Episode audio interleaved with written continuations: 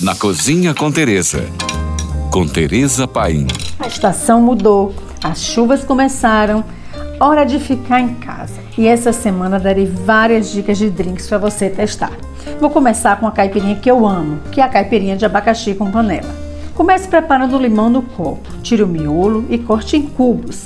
Em seguida, corte uma rodela de abacaxi, tire o miolo e a casca. Corte novamente em cubinhos e coloque no copo junto com o limão. Acrescente duas colheres de sobremesa de açúcar refinado, mais duas pitadas de canela em pó. Com a ajuda do machucador, macere intensamente para soltar o caldo das frutas. Mexa bastante, inclua gelo a gosto e 100 ml de cachaça ouro. Eu prefiro a de barril de umburana. Mexa novamente, coloque mais uma pitada de canela por cima e decore com a flor comestível e uma lasca de canela. Se quiser ainda mais arrumado o seu drink, na borda do copo coloque uma rodela de limão e um pedaço de abacaxi. Agora lembra de postar e me marcar no Instagram, arroba Tereza Paim.